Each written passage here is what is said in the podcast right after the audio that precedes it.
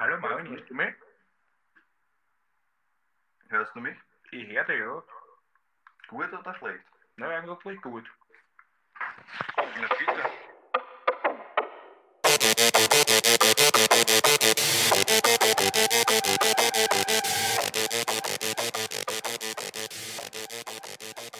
Jojojo, Jared. Wie geht's dir? Mir geht's gut, Marvin, danke. Wie geht's dir? Danke, mir geht's auch bestens. Vor allem, weil wir uns heute wieder treffen zum Podcast, Folge 12. Ganz unkonventioneller Anfang. Man fragt einmal, wie es dem anderen geht. Ja. Wir haben uns ja doch lange nicht gesehen. Und lange überlegt, wie wir den Podcast heute starten. Das ist ja richtig. nicht immer so Ich einfach. mal eine ganz kreative Frage einspielen. Deswegen, wie geht's? Gut, Gut. nochmal. Bestens. Mir geht's auch gut und deswegen freue ich mich sehr auf den Podcast heute. Denn ich hoffe, du kennst ihn nicht. Denn Ja, es wäre das- der erste Fall aus dem Land der Serienmörder. Welches Land ist das? Die USA? Richtig. Tatsächlich wieder mal in die USA. Wieder mal in die USA. Unglaublich. Schon wieder. Und deswegen bin ich mir auch nie so ganz sicher, ob du den Fall nicht schon kennst, weil aus den USA kennst du wahrscheinlich die meisten Fälle. Es gibt halt auch so viele, die. Es gibt Also, halt auch so viele. ja. Es überrascht mich auch immer wieder, dass es noch so viele gibt, die ich nicht kenne. Aber mal sehen, vielleicht kennst du ihn ja nicht. Ich habe dir aber einen Hint geschickt. Und was hast du auf diesem Hint gesehen? Genau. Unser berühmter Hint. Also, ich glaube, es waren vier oder fünf Fotos von jungen Männern. Ja, fünf waren es, ja. Fünf waren es. Einer sogar mit einer Art Uniform an. Und im Hintergrund waren irgendwie verschneite Nadelbäume. Genau. Ich weiß nicht, ob das was unbedingt mit dem zu tun hat, aber Ja. es waren auf jeden Fall fünf Männer. Ich gehe mal davon aus, dass diese fünf Männer vermisst wurden und dass das ihre Genau. Also die Nadelbäume geben uns, geben uns einen Hinweis darauf, wo sich das Ganze abspielen wird. Ähm, und ich glaube, die sind das ist eine, einfach eine Fotomontage, deswegen ist das zufällig drin, aber die, die fünf Jungs, die drauf sind, um die wird es heute gehen. Okay.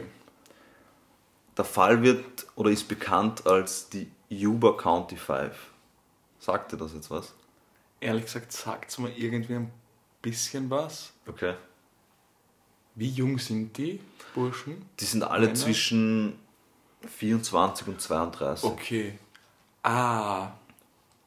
Ah, ich glaube tatsächlich, dass ich ihn, Okay. dass ich ihn kenne. Okay, ja. Ich glaube, also soll ich schon vorwegnehmen, was ich weiß, dann würde ich nur ganz kurz sagen, worum ich glaube, dass es geht. Sag mal, was du weißt. Also ich glaube, dass es fünf Burschen sind, die vom einem Basketballspiel heimfahren und dann verschwinden. Ja. Ah, dann kenne ich ihn tatsächlich. Okay. aber nichtsdestotrotz, also ich kenne ihn, aber ich habe jetzt keine Einzelheiten und Eckdaten. Also im so ähnlich wie es mir ging bei deinem letzten Fall. Du kennst die Umrisse, aber nicht die Genau, Details. Umso besser. Weil das heißt, du kannst dir schon, du hast dir vielleicht schon mal deine Gedanken dazu gemacht. Na gut, fangen wir einfach mal an. Im Jahr 1978.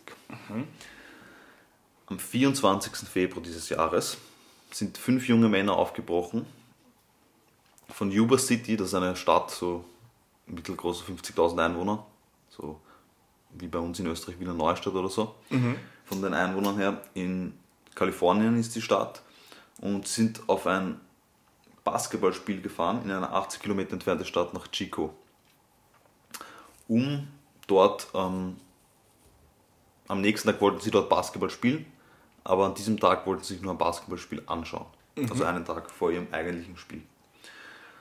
Ähm, sie waren wie gesagt alle 24, also zwischen 24 und 32 Jahre alt und was jetzt das Ganze so mysteriös macht, ist, dass vier von ihnen tot aufgefunden wurden.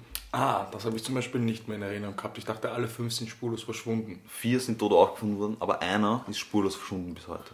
Okay, Ja. okay. So. Und das ist Gary Matthias. Das ist am Bild, glaube ich, der ganz rechte, wenn ich mich nicht täusche. Kannst du, hast du das Bild vielleicht da? Ich habe es zur Hand, ja. Damit ich kein Blödsinn sage, weil ich werde dieses Bild auch auf Instagram auf modestyhobby.podcast hochladen. Es ist der ganz linke, Verzeihung, der ganz linke mit dieser Uniform Okay, und ja. Brille. Das ist Gary Matthias und der ist bis heute nie gefunden worden. Okay. Ähm, mit ihm beschäftigen wir uns auch noch mehr, weil, weil er einfach ähm, eine zentrale Figur in den späteren Ermittlungen sein wird.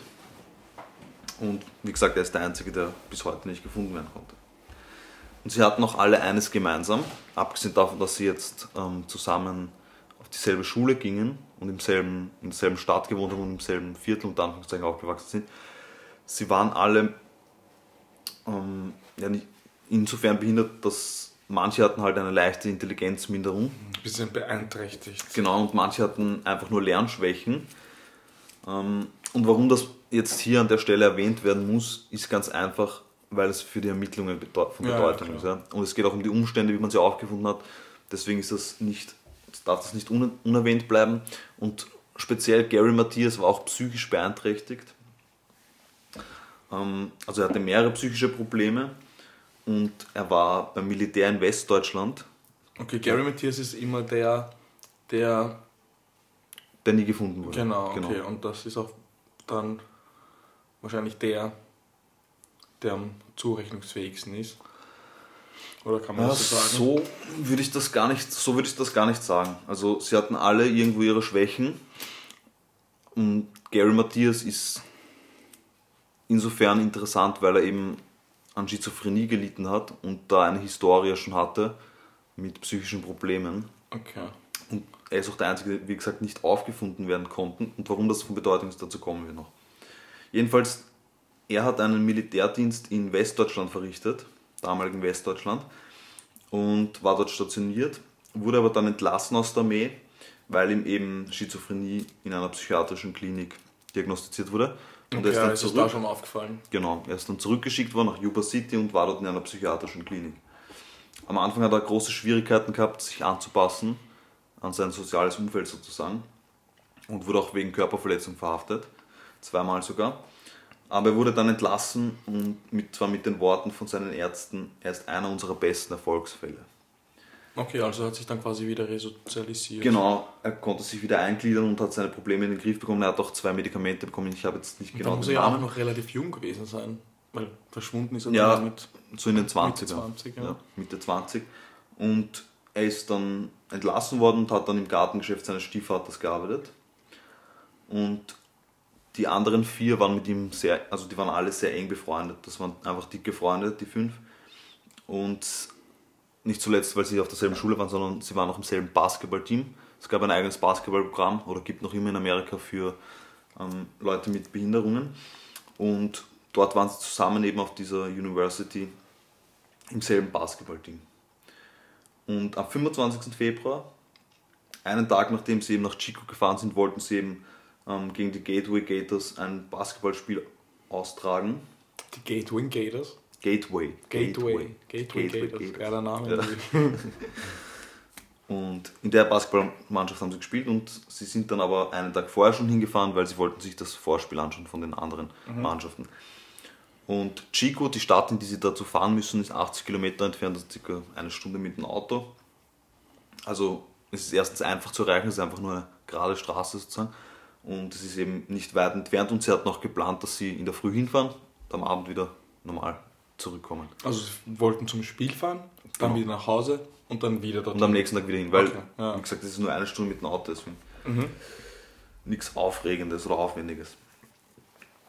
Ähm, genau, sie wollten dann eben um 22 Uhr nach dem Spiel wieder heimfahren. Und Madruga, das ist einer der fünf. Apropos, ich habe die ganzen Namen nicht vorgelesen. Und zwar, wir haben neben Gary Matthias, über den wir ja schon gesprochen haben, Jack Madruga, zu dem wir jetzt kommen, Ted Wire, Jack Hewitt und Bill Sterling. Das sind also die fünf Freunde.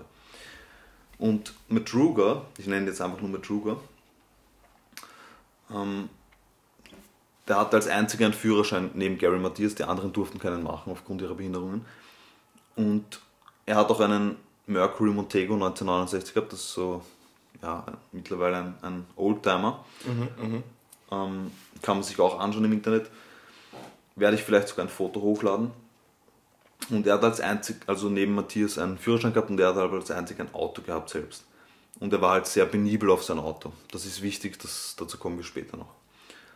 Ähm, und sie sind mit diesem Auto losgefahren, aber leicht bekleidet. Und auch das ist später noch wichtig, weil es war ja im Winter, Februar, Okay. und äh. Chico liegt in einer Gegend, wo es eh- was eher so als vielleicht nicht Skigebiet, aber so zum Langlaufen und so und es ist einfach kalt und es liegt Schnee dort. Deswegen, Also es ist auch noch wichtig, weil wenn man dann leicht bekleidet im Auto ist, damit man das Auto nicht so schnell für längere Richtig, Zeit ja. verlassen. Bestenfalls, kalt um ist. zu einem Basketballspiel zu gehen und wieder heimzufahren. Mhm. Ja. Also was, was, diese, was ist dein Eindruck von dieser Truppe oder was fällt dir da auf? Also, woher ich das kenne, ich habe mal eine, eine YouTube-Doku drüber gesehen. Meines Wissens, ich weiß gar nicht, was ich korrekt drüber gesehen habe, aber was auch mir jetzt wieder aufgefallen ist, ist, mir ist es, ich habe das Bild gesehen, ich, habe das, ich hätte das Bild nicht erkannt, ich hatte zu den fünf kein Bild, aber ich habe damals irgendwas gehört oder gesehen, wo, ich, wo diese Yuba County Five vorkommen sind. Okay. Also das, das war immer der prägnante Okay. Name in den Medien und das ist auch der einzige Grund, warum ich es kenne, dass, dass, dass dann wiederum vier verschwunden sind und nur noch einer überlebt hat, das dämmert mir noch so ein Ja. bisschen, das weiß ich nicht. Aber was ich, glaube ich, noch aus dem mitbekommen habe, ist, dass irgendwie einen gab, der so ein bisschen der Anführer war, unter Anführungszeichen, Ja. der so ein bisschen, und das würde mich gerade interessieren, weil ich das nicht mehr im Kopf habe, war das der, der den Führerschein hatte oder war das der, der vermisst Ja, den ist? Führerschein hatten, hatten ja zwei, Madruga und Gary Matthias. Okay. Gary Matthias war vermutlich der eher ähm, ja, so, so das Alpha-Tier ein bisschen in der Gruppe, der einfach den Ton angegeben hat. Genau, auf das wollte ich Der war auch der selbstbewussteste von allen, der war auch beim Militär und so. Also, das kann man schon sagen über ihn, ja. Gut. Also, wie gesagt, Ansonsten eigentlich nur noch, ja, dass sie, glaube ich, am Heimweg vom Basketballspiel dann irgendwie einen Umweg gemacht haben, dass man das noch irgendwie nachvollziehen konnte. Genau, dazu kommen wir jetzt gleich. Und ansonsten Okay. weiß ich eigentlich so gut wie nichts mehr, aber ich bin gespannt. Also, nachdem das Team, bei dem sie zusahen, das Spiel gewonnen hatte, stieg die Gruppe in den Mercury Waren das auch die. Gateway, Gate, Gateway, Gateway? Nein, nein, sie waren bei den Gateway, Gateway Ja, Gators. vielleicht, ich dachte, das war so das Vorspiel. Nein, nein, das war das Vorspiel von, ein, von zwei anderen Mannschaften, weil das war ein Turnier, das hätte eine Woche lang dauert und vielleicht hätten sie dann gegen die gespielt, deswegen haben sie es halt ausforschen wollen. Alles klar. Genau. Und nachdem sie eben das Spiel angeschaut haben, stiegen sie in die Gruppe, äh, stieg die Gruppe in den Mercury Montego ein und fuhren ein kurzes Stück vom Unicampus zum Beers Market in der Innenstadt von Chico. Dort kauften sie Snacks, Limonaden und Milchkartons zum Trinken. Äh, Die Angestellte dort erinnerte sich gut an die Gruppe, weil sie kurz nach Ladenschluss dort eintrafen. Und die Frau daran hinderten, den Laden zeitgerecht zu schließen, deswegen ist es noch in Erinnerung geblieben. Okay. Mhm. Also wie gesagt, das ist um 10 Uhr Ladenschluss und die waren circa um diese Zeit dort. Und Also das halt- merkt man sich, wenn dann kurz vor Schluss noch jemand kommt. Genau, das ist mir Können einfach wir, vor allem, wenn sie zu Genau. fünf sind. voll. Und ähm, sie haben sich Snacks, Limonaden und Milchkartons gekauft. Ab diesem Zeitpunkt wurden sie nie wieder lebend gesehen. Also das ist der letzte Zeitpunkt, wo es noch einen Augenzeugen oder eine Augenzeugen gibt, die behauptet, sie leben zu sehen. Nachdem sie dort eingekauft haben. Also die sie wissentlich lebend gesehen hat. Es gibt später noch andere Augenzeugen, die behaupten, sie auch gesehen haben später. Aber dazu kommen wir noch. Die, Eltern, die Eltern haben natürlich dann gewartet, bis sie zurückkommen am Abend. Aber als sie am Morgen noch immer nicht ankamen, alarmierten sie die Polizei. Die Polizei der örtlichen Landkreise von Yuba und Bati suchten am Weg nach Chico nach den Vermissten, aber konnten keine Anzeichen finden. Ein paar Tage später meldete ein Ranger des Plumas National Forest, dass er einen Montego am 25. Februar an der Oroville Quincy Road im Wald geparkt gesehen hat. Dort fuhren nur sehr wenige Menschen entlang und wenn dann im Winter, um dort in den Loipen Langlauf zu betreiben. Also Das war einfach so, eine, so ein Wintergebiet, wo man halt zum Langlaufen oder Skifahren hingeht Und auch abgelegen. sehr abgelegen, vor allem der Ort, an dem, an dem, also diese Oroville Quincy Road, da fahrt man eigentlich nur als Einheimischer, der sich auskennt, hin, weil die Straße war nicht asphaltiert und in extrem schlechten Also man Zustand. hat dort nichts zu suchen im Prinzip, wenn man dort nicht. Wenn man dort nicht einheimisch ist Ja. oder manche Leute haben dort äh, so kleine Hütten im Wald, um dort Okay, zu nächtigen und dann halt wahrscheinlich Sport zu treiben ja. oder so. Genau. Ähm, es gäbe, gäbe also überhaupt keinen Grund, warum sie dorthin fahren sollten. Kein illegales Rave in der Nähe oder so. das, das braucht man heute eher, heutzutage eher als damals. Ähm, Die Beamten fanden das Auto am 28. Februar verlassen vor. Dort fanden sie die zuvor gekauften Essensvorräte leer auf, sowie mehrere gefaltete Straßenkarten von Kalifornien. Das erste Merkwürdige war der Ort, an dem das Auto aufgefunden wurde, nämlich 110 Kilometer von Chico entfernt. 110 Kilometer. Also dieser, dieser Ort, diese Straße ist schon... nicht, war das Richtung wieder nach Hause oder eine komplett entgegengesetzte Richtung? Es war eigentlich eine komplett entgegengesetzte Richtung und es gibt dort überhaupt keine Verbindung nach Yuba City. Also es ist ein extremer Umweg eigentlich. Und die Angehörigen waren ebenfalls völlig ratlos, warum sie dort herumfahren. Also man hat das Auto dort gefunden, 110 Kilometer entfernt, und die vier Leichen. Nein, man hat nur das Auto dort gefunden. Also man weiß auch nicht, ob Genau. die fünf oder einer der fünf das Auto dorthin Sie haben die Essensvorräte gefunden, die sie gekauft haben im Supermarkt. Leer aber, also sie haben die gegessen wahrscheinlich. Und mehrere Straßenkarten halt von Kalifornien. Die Angehörigen waren eben völlig ratlos, weil, weil sie das ihren Kindern nicht zutrauen würden, dass sie dort einfach rumfahren und sie sehen auch keinen Grund dazu. Und dass, dass einer, weil auch die Karten jetzt ausgebreitet sind, dass einer oder zwei da irgendwie auf die Idee kommen. Nein, sie waren gefaltet, die Karten waren gefaltet. Okay, aber auch die Vorräte, auf dass sie, oder generell, dass sie einfach auf die Idee kommen, so, ja, wir machen jetzt noch irgendwo eine Spritztour, wir unternehmen noch was. Ja, aber Ich meine, das 110 waren Kilometer um die Uhrzeit. Ja, aber ich weiß nicht. Basketballspiel vorbei Aber trotzdem, und dann denkst du, jetzt bist du schon. sie waren eher bodenständig.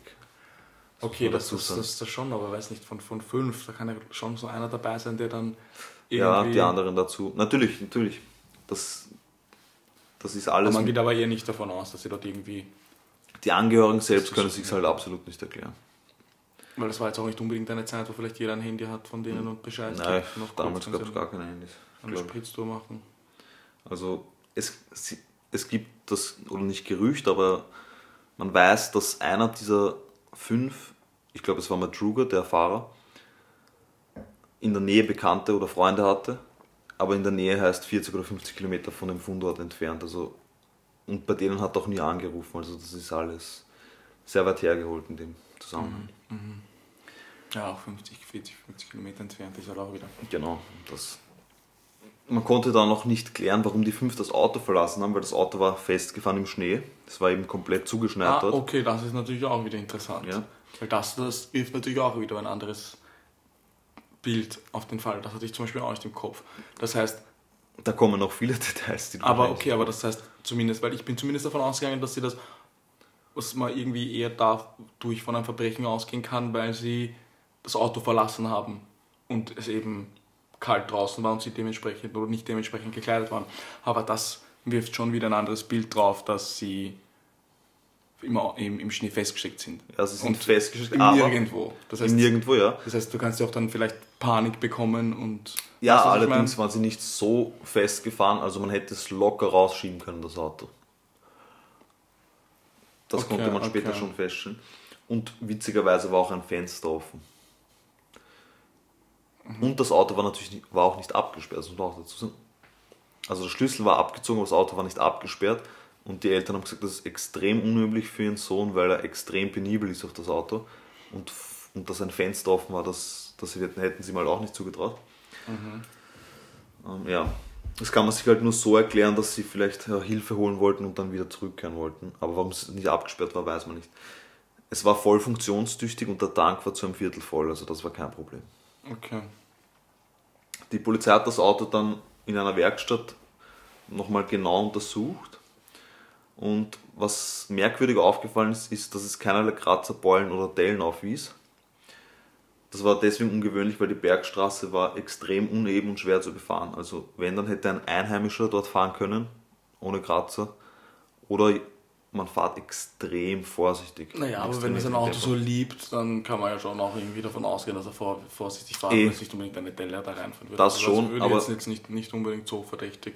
Die Polizei hat das halt notiert, weil der Okay. Stoßdämpfer von diesem Auto, man kann sich dann eh anschauen, so extrem niedrig ist, dass es fast unmöglich ist, dass da jemand, der nicht dort einheimisch ist, dort so gut fährt. Ja, Aber, aber wenn man sein Auto gut im Griff hat und sein Eh. Auto liebt und dann langsam fährt, also das könnte ich mir schon noch sogar, das könnte ich mir sogar noch vorstellen. Das offene Fenster und der, dass das Auto nicht abgesperrt war, das ist dann für mich schon genau, das ist, auch, das ist auch das, was so seltsam ist, dass es halt unverschlossen war, dass, dass das Fenster offen ist. Das ja schwer zu erklären. Man hat das Gebiet dann weiter abgesucht rund ums Auto, ähm, musste dann aber die Suche abbrechen, weil ein Schneesturm heraufgezogen ist und es haben sich sogar einige Sucher selbst verirrt. Okay, weil das also- Gebiet dort ist wirklich so, so harsch und, und ähm, wild sozusagen, dass, Okay, ich dass muss man dich dort extrem gut auskennen muss. Ich muss dich kurz unterbrechen. Und zwar Stand jetzt wäre, würde ich einfach mal die Theorie einwerfen, die fünf, weiß ich nicht, sagen, sie wollen noch auf eine Party fahren. Okay. Irgendwo dort draußen. Irgendwer kennt dort irgendwen, dort ist noch eine Party. Sie fahren dorthin, irgendwo dort in einer Hütte. Eine Party, von der nicht so viele Leute wissen. Sie fahren dorthin und am Weg bleiben sie stecken. Ja. Und in ihrer Panik mit dem offenen Fenster laufen zwei, drei weg oder einer läuft weg oder wie auch immer und sie versuchen den einzufangen. Der bekommt einfach eine Panik. Das Auto steckt, sie kommen, sie probieren es eine Minute. Natürlich kannst du später sagen, dass das Auto dann leicht rausbekommt. Jetzt, sie kommen nicht schnell oder direkt raus. Einer bekommt Panik, zwei bekommen Panik, irgendwie laufen sie weg, die Gruppe verteilt sich, zwei, drei laufen nach und so wie du gerade gesagt hast, sogar die Suche haben sich wird und sie verirren sich dort einmal. Gut. Was gegen die Theorie spricht, sind Punkte, zu denen wir erst kommen, deswegen kann Okay, ich darauf, okay. will ich jetzt noch nicht darauf genauer eingehen. Okay, weil das wäre zumindest stand jetzt, was mir Ja, ja. im Kopf herumspuckt, aber Das kann ich verstehen, aber das genau, die genauen Umstände sind im Nachhinein dann erst besser zu verstehen, wenn man die Details verstehe. Dann fahre fort, dann fahre fort. Ich bin gespannt. Gut. Also wir kommen einmal zu den vermeintlichen Augenzeugen. Ich sage deswegen vermeintlich, weil manche behaupten, dass das einfach nur frei erfunden ist und im anderen Fall ging es um einen medizinischen Notfall, der das Ganze ein bisschen hm, unscharf wirken lässt. Okay. Ich erkläre es mal. Also es gab eben zwei Berichte, die meisten waren eben Falschmeldungen, aber es gab zwei Berichte, die die Aufmerksamkeit der Ermittler erregt haben. Der erste war Joseph Schoen. Er hat der Polizei gesagt, dass er die Nacht vom 24. auf den 25. Februar in einer Hütte in der Nähe des Montego verbrachte. Die Hütte gehörte ihm und er wollte sie von der Schneedecke befreien, um sie winterfit für seinen Familienurlaub zu machen. Etwa 46 Meter nach dem Montego blieb er ebenfalls im Schnee stecken. Während er das Auto freischaufelte, ereilte ihn aber ein Herzinfarkt. Was? Ja. Er schaffte es noch ins warme Auto. Warte gut. Das heißt, der, der, die bleiben stecken, die fünf. Der bleibt in der Nähe von den fünf stecken und hat einen Herzinfarkt. Genau. Also wie viele Zufälle auf einmal gibt es bitte? Wir kommen noch zu den genauen Umständen. Er blieb dort stecken, konnte sich ins warme Auto retten. Sechs Stunden später, als er mit starkem Schmerz im Auto saß, bemerkte er Scheinwerfer im Rückspiegel. Das Auto parkte hinter ihm, dabei stand eine Gruppe von Leuten um das geparkte Auto. Davon eine Frau mit einem Baby. Als er um Hilfe rief, hörten sie nur auf zu reden und schalteten die Scheinwerfer aus. Später erinnerte er sich, sah er Licht aus einer Taschenlampe, die ebenfalls ausgemacht wurden, als er um Hilfe rief. Später gab er noch zu Protokoll, dass er sich nicht mehr ganz sicher war, ob das alles echt war oder ob aufgrund der starken Schmerzen ein Delirium war. Was bei einem Herzinfarkt durchaus möglich ist. Ist er schaffte es zu Fuß zu einer Lodge, wo der Park Ranger einen Krankenwagen rief und es wurde tatsächlich ein Herzinfarkt diagnostiziert. Okay. Das sind, das sind die Erinnerungen von, von Joseph Und Sean. das war in der Nähe vom Auto. Er behauptet, also man hat das ausgemessen, 46 Meter vom, vom Montego. Entfernt. Also das ist weird. Die Mutter von Wire, das ist einer der fünf, einer der Uber Five, wie ich sie nenne, ähm, sagte, ihr Sohn sei extrem hilfsbereit und hätte jedenfalls auf Hilferufe geantwortet. Also sie, sie nimmt an, dass es nicht seine. Ja, aber dass es eine Mutter über ihren Sohn Ja, sagt, jetzt gar nicht böse gemeint oder so, aber wenn die fünf jetzt irgendwie Natürlich. auf was unterwegs waren, was Natürlich. keiner erfahren soll, weißt du, was ich meine? Jetzt auch nur Hirngespinste, auch jetzt irgendwie niemandem irgendwie was unterstellen, Eh aber nicht. dass, dass die Mutter das sagt, weißt du, was ich meine? Wenn, das wird wahrscheinlich jede Mutter sagen, Eh. aber wenn, wenn du jetzt da mit den fünf unterwegs bist und du machst da irgendwas. Aber selbst, dass ich meine, die. wir würden, jeder würde wahrscheinlich im Normalfall trotzdem helfen. Ja, aber- aber selbst, dass die. Er redet ja von zwei Gruppen, die er vermeintlich gesehen hat, dass die andere Gruppe auch nicht geholfen hat. Okay. Ist seltsam, aber Ja. Wie gesagt, und es das, kann da, ist die Chance natürlich auch sehr gering, ja. dass da zwei, zweimal Leute vorbeifahren, die was verbergen wollen. Aber es kann schon sein, dass er, dass er im Rückspiegel Lichter gesehen hat, dort fahren ja auch andere Autos. Und der war doch sechs Stunden in seinem Auto gefangen, bevor er sich aufraffen konnte und 14 Kilometer zu Fuß. Okay, ja, da Hilfe kann schon einiges passieren in sechs Stunden. Der zweite wichtige Hinweis, und der ist sehr seltsam, wenn er wirklich so stimmt, kam von einer Frau aus einem Geschäft, das 48 Kilometer von der Stelle des geparkten Autos entfernt lag. Am dritten- 48 Kilometer? Ja. Am 3. März, also gut eine Woche nach dem Verschwinden, sah sie, als vier von den Uber 5 in einem roten Pickup hielten und zwei das Geschäft betraten. Also ein anderes Auto. Die anderen gingen zu, Eine Woche später, am 3. März, ja. nachdem das Auto gefunden Genau. wurde. Oh, okay. Nein, nein, nachdem sie verschwunden waren. Okay, ja. Die anderen gingen zur Telefonzelle. Zwei konnten sie identifizieren, es waren Hugh und Sterling. Die Polizei sagte, sie sei eine glaubwürdige Zeugin, außerdem le- legte sie einen Eid auf ihr Geständnis ab. Also nicht Geständnis auf ihre Zeugenaussage. Der Eigentümer des Geschäfts sagte, er habe Hewitt und Wire erkannt und sie kauften Burritos, Milchschokolade und Softdrinks.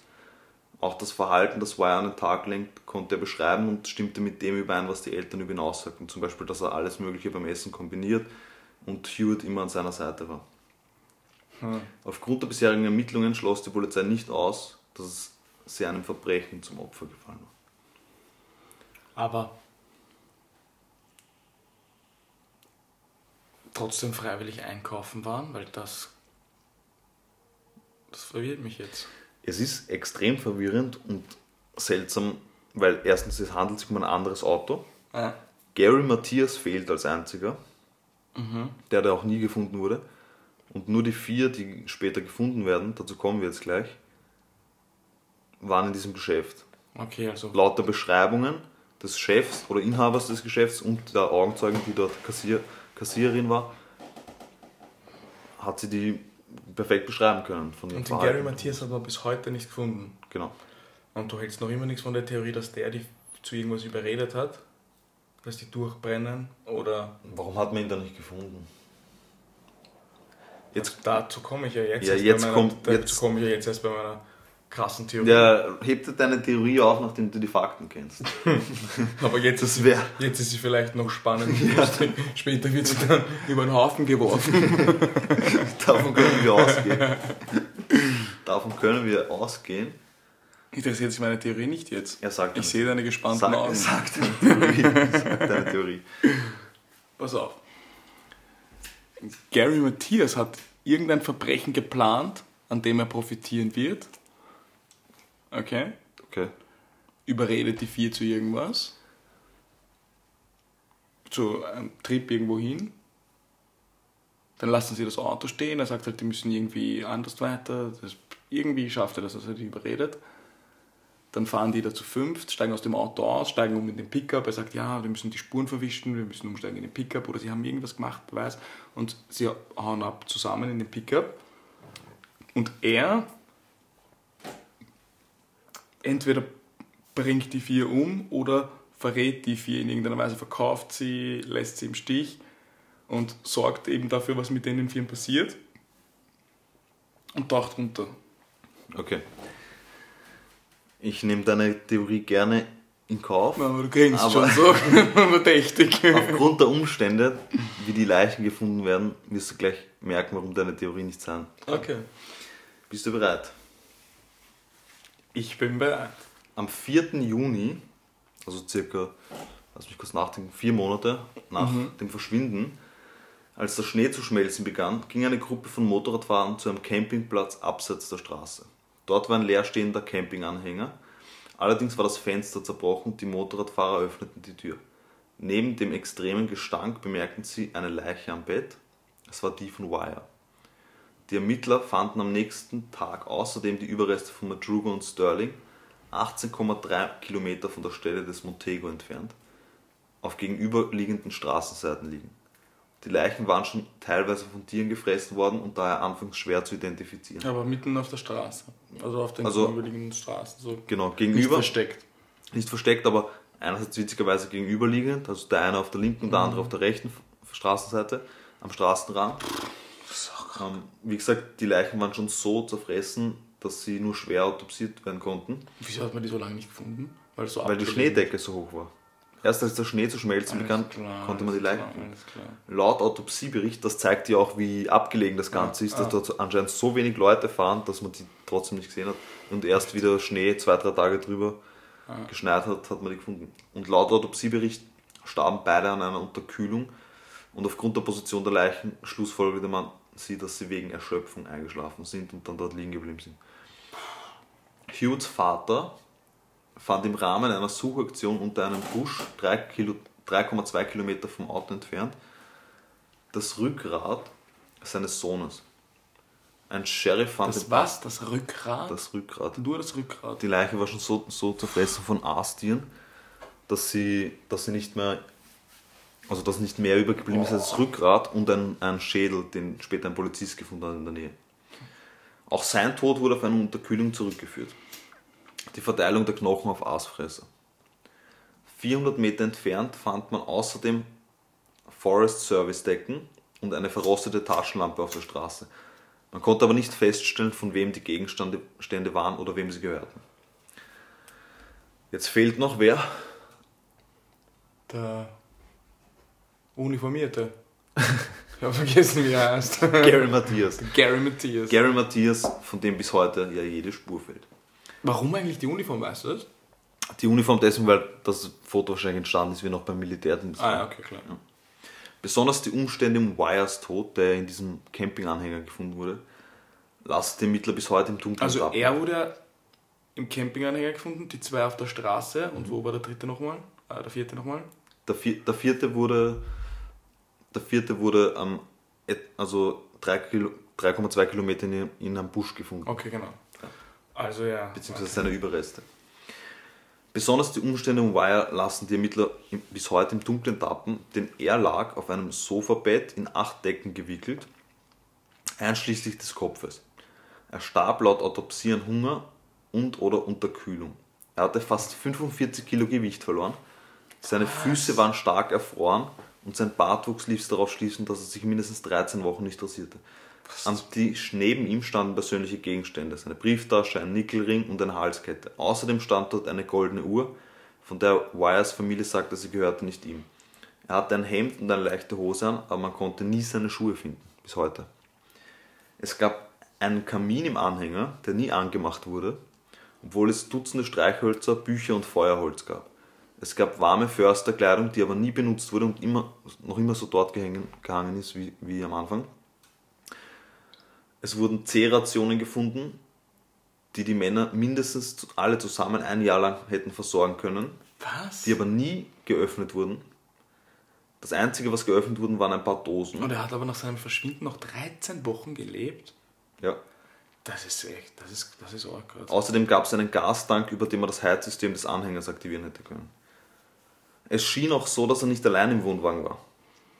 Aber sollte ich ganz kurz unterbrechen? Ja. Waren oder, also ich meine, die haben ja Basketball gespielt, also die wären und waren ja nicht so beeinträchtigt dann zum Zeitpunkt, dass sie das hätten nicht selber, Eh nicht. also zumindest essen. Deswegen ist das so rätselhaft. Und dass er woanders gestorben ist und dann dorthin transportiert wurde. Und eingewickelt wurde, weil das muss ich auch weggemacht haben. Na, die eine Frage, die sich stellt, ist, warum wurden seine Schuhe nie gefunden? Wie ist das möglich? Die hätte dann jemand anderer anziehen müssen.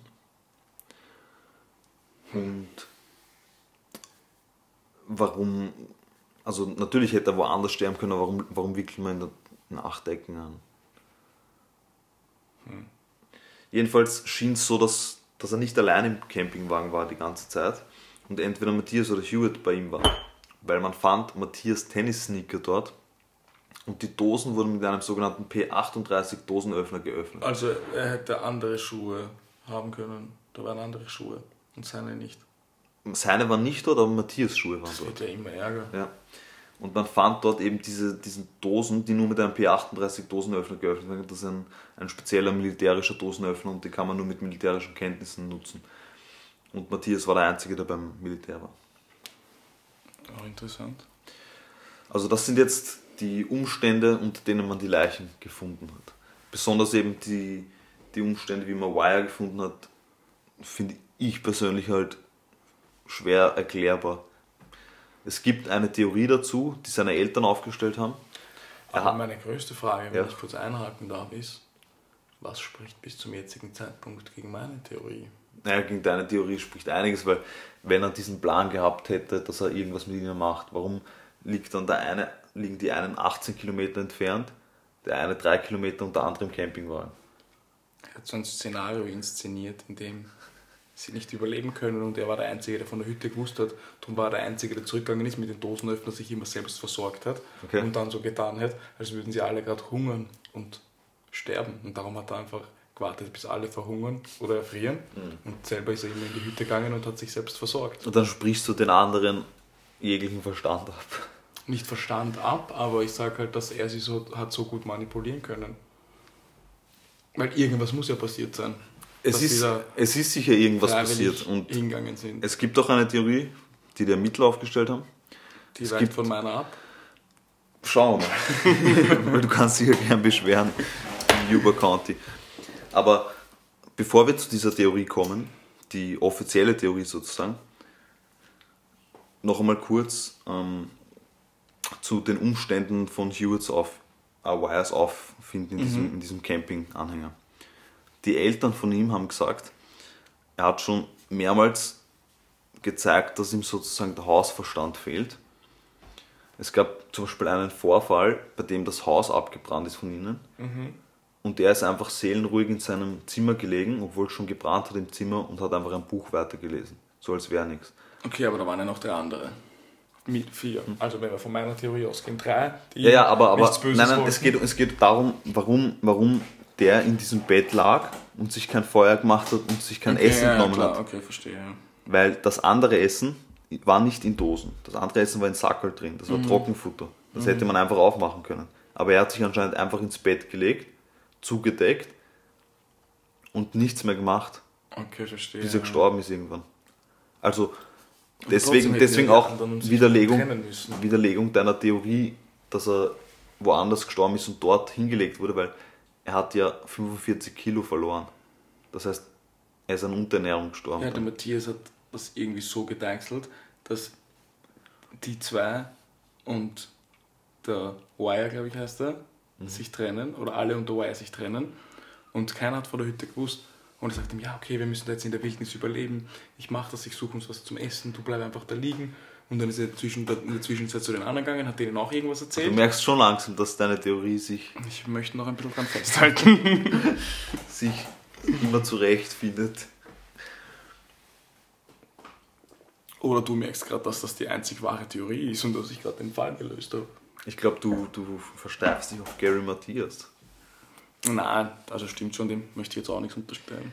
Aber es ist halt bis jetzt noch für mich sehr markant, dass er als einziger aus dem Ganzen als Überlebender hervorgeht. Das wissen Oder nicht. Überlebender, aber zumindest. Ja, okay, stimmt, weil dort in der Wildnis kann er natürlich auch. Er könnte schon längst von Aas Das so weit aufgefressen sein. Das stimmt natürlich, ja, das stimmt natürlich. Und wie gesagt, die einen waren 18 Kilometer entfernt, der andere war in diesem Campingwagen in der Nähe, der andere war 3 Kilometer entfernt. Vielleicht ist er 30 Kilometer entfernt und ist, weil er bei klarsten Verstand war von allen, am weitesten gekommen, aber ist halt trotzdem nicht gefunden worden.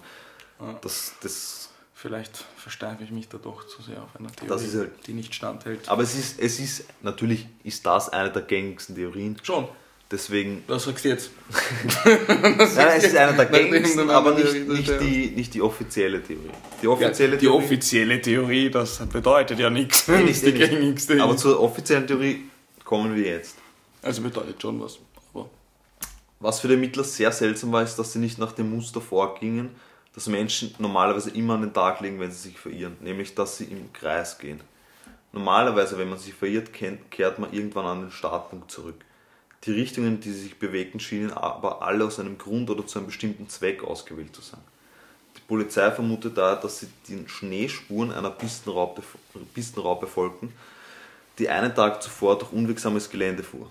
Wobei Madruga und Sterling am Weg zusammenbrachen, auf gegenüberliegenden Fahrseiten. Die anderen drei fanden den leerstehenden Trailer und brachen ein, um in Sicherheit zu sein. Verließen ihn aber später, nachdem Wire starb, weil sie Angst hatten, beim Einbruch erwisch- erwischt zu werden und versuchten womöglich Zivilisation zu erreichen, in unterschiedlichen Richtungen. Das ist die, die Theorie der Ermittler bis heute. Und ja, ich lasse es jetzt mal im Raum stehen, liebe Zuhörer und Zuhörerinnen. Was denkt ihr dazu? Schreibt uns gerne auf mordisthehobby.podcast oder per E-Mail unter modestehobby.podcast at gmail.com richtig. Läuft. Ja, schwierig, aber bis jetzt hast du noch nichts gesagt, was meine Theorie so vollkommen über den Haufen wirft. In so einem Fall kann man auch keine Theorie über den Haufen werfen. Ja, okay, in so einem Fall muss man alles berücksichtigen. Und ich stimmt, muss ja. jetzt zugeben, mal kurz meine Theorie. Also ich glaube auch an ein Verbrechen. Aber von jemand ganz anderem. Genau. Also vielleicht hat sich alles so abgespielt, wie es die Polizei sagt oder vermutet. Aber dann denke ich, dass, also ich denke auch, dass der Matthias vielleicht irgendwie seiner psychischen Krankheit erlag, ähm, Aber weil er das- keine Medikamente ah, mehr hatte. Und jetzt wieder die psychische Krankheit, die Schizophrenie. Ich, ich Das gehe davon aus, dass ihm die Medikamente ausgegangen sind. Er hat nämlich zwei sehr starke Medikamente genommen bis dorthin. Und dass er deswegen das Verbrechen begeht und so. Und Das, und nein, nein, abhaut. nicht von Anfang an, aber im Zuge dessen, dass er eine psychische, wie sagt man, so eine, was ist so eine, so einen psychischen Anfall ich, hatte. glaube, alle wissen, was du meinst, aber ich möchte nicht immer so weit aus dem Fenster Ja. lehnen, weil ich weiß die genauen Begriffe, die Medizin jetzt nicht. Ähm, jedenfalls, dass er, dass er dadurch, dadurch eben seiner psychischen Krankheit erlegen ist, dass ihm die Medikamente ausgegangen sind. Und ich kann mir vorstellen, dass er den Wire halt irgendwie erstickt hat, weil wer kann, Also doch Grund- zu meiner Theorie. aufgrund der Knochenüberreste kann man ja nicht feststellen, dass jemand erstickt worden ist. Weißt du, ich Natürlich, ja. Und Also läuft schlussendlich doch alles auf meine Theorie zusammen. Sogar ja, aber nicht, aber ich glaube nicht, dass er sich vorsätzlich in die Irre geführt Ja, hat, okay, das sondern muss- dass er ja, vielleicht im, im Trailer dann irgendwie. Im, im aber das erklärt auch noch immer nicht, warum er das Auto verlässt. Weil das, das macht zum Beispiel auch wieder mehr Sinn, wenn er das alles vorhat oder geplant hat oder in, in einem schizophrenen Schub oder ich Ja, weiß nicht, wie man das nennt, das macht und dann das vortäuscht, dass das Auto steckt. Ich schließe mich teilweise den Ermittlern an. aber dann kommt ja wieder das mit dem Pickup ein paar Tage später. Ja. Das ist Da auch das, aber was mal die, wieder einen Fall ausgegraben. das ist ja auch das, was die Ermittler aus dem Spiel lassen. Diese Augenzeugen berichten mit dem, mit dem Pickup. Und die waren dort auch bei einer Telefonzelle, das heißt, die hätten telefoniert und so weiter. Wenn man, wenn man das jetzt ignoriert, dann kann man sich die Theorie so, so zusammenbasteln, wie wir das gerade da haben. Oder die Ermittler auch tun eigentlich. Wenn man das nicht ignoriert und ernst nimmt, dann kann man davon ausgehen, dass vielleicht noch eine Partei mit involviert war, von der wir nichts wissen. Aber da ist die große Frage, was ist das Motiv? Was hat man davon? Man hat denen nichts genommen, man hat das Was Auto hat ein. Serienkiller davon, Leute umzubringen? Ja, ein Serienkiller macht es ja noch nicht so, dass er die es dann verhungern und und und und, und weiß nicht. Glaubst du Ich glaube, wir kennen schon so viele Arten von Ja, Serienkillern. ja. Und wie gesagt, man hat Knochenreste gefunden und anhand von Kno von einem, an, nur anhand von einem Rückgrat und einem Schädel, was kann man da schon im Nachhinein Mhm. 1978 genau nachweisen? Wenn jemand erwürgt wird, das kannst du niemals nachweisen. Mhm. Niemals.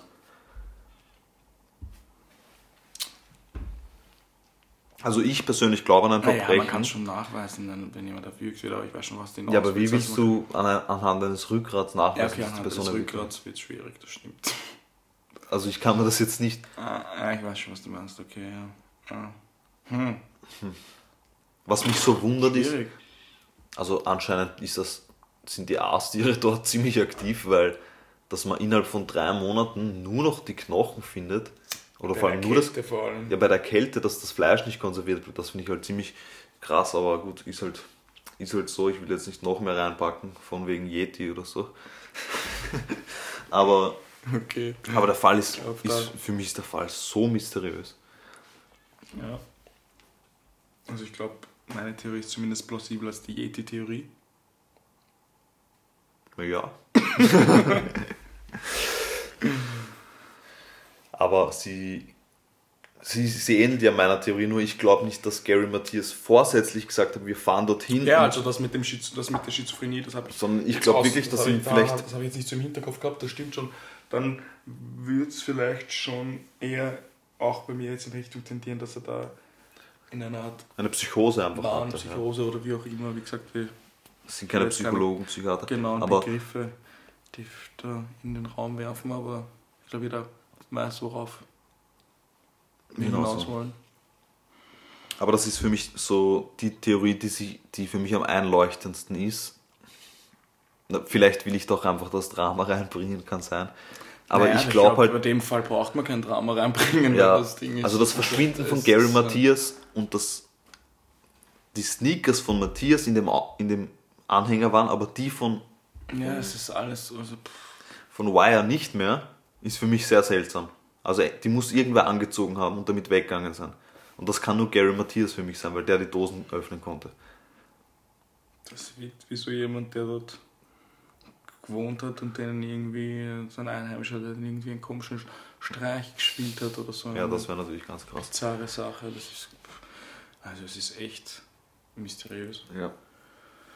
Wie gesagt, der Fall ist eben bis heute ungelöst und, und ist in, in Amerika auch nicht so bekannt,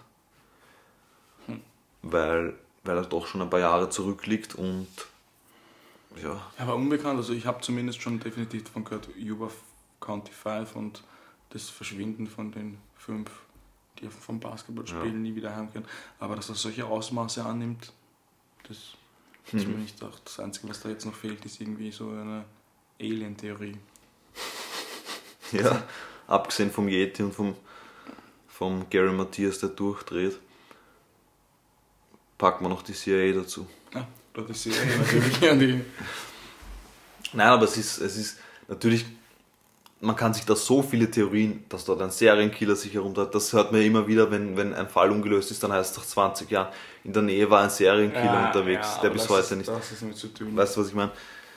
Deswegen, Das ist mir zu wenig. Also, es kann schon sein, aber was man Ja, natürlich in Betracht, ja, was na man natürlich ja. nicht außer Betracht lassen es kann, ist, dass die, ist dass die Ermittler festgestellt oder die Obduktion ergeben hat, dass alle vier einen natürlichen Tod gestorben sind. Soweit man das im Nachhinein feststellen konnte. Wenn das stimmt, Aber dann es- ist natürlich es die Theorie der Ermittler. Aber es ist wieder auch wieder ein, ein, ein Rückgrat und ein Schädel, der gefunden wurde und ein komplett mysteriöser Tod, bei dem man von einem natürlichen Tod ausgeht. Also das ist mir ehrlich gesagt auch zu wenig für natürliche Tode. Ja, eh. Ich finde es auch nicht plausibel, aber vielleicht wollte man sich damit nicht weiter befassen, wie wir das ja schon öfter gehört haben.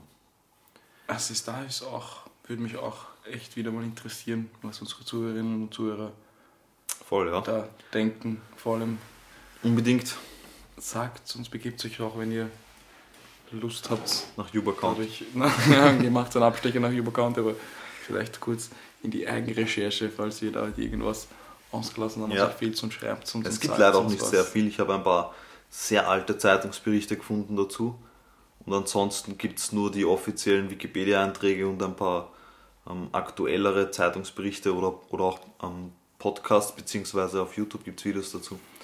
Na, aber, Aber das, die hab, Details muss sind- schon, sind also so ich habe schon ein gleich. echt gutes Bild jetzt vom Fall, muss ich sagen. Schon, wie, was alles passiert ist, aber dadurch dann wieder, es lässt halt so viel offen. Es lässt wahnsinnig viele Fragen offen. Vor Also allem die hab Augenzeugenberichte, wenn man die noch mit, mit hineinbezieht, dann geht das in so viele Richtungen.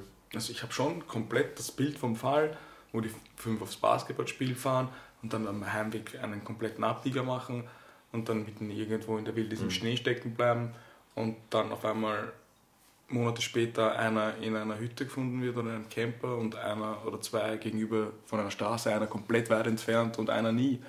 Also ich check schon komplett, worum es geht, aber es ist halt trotzdem. Es ist ich glaube, wir trotzdem, könnten da jetzt noch Tage drüber reden. Ja, wir können noch Tage drüber reden, deswegen, liebe Zuhörer und Zuhörerinnen, euer Feedback würde uns sehr interessieren. Ich werde jetzt nicht mehr sagen, wo, weil ich glaube, das weiß mittlerweile jeder. Instagram oder so hobby.podcast. Danke.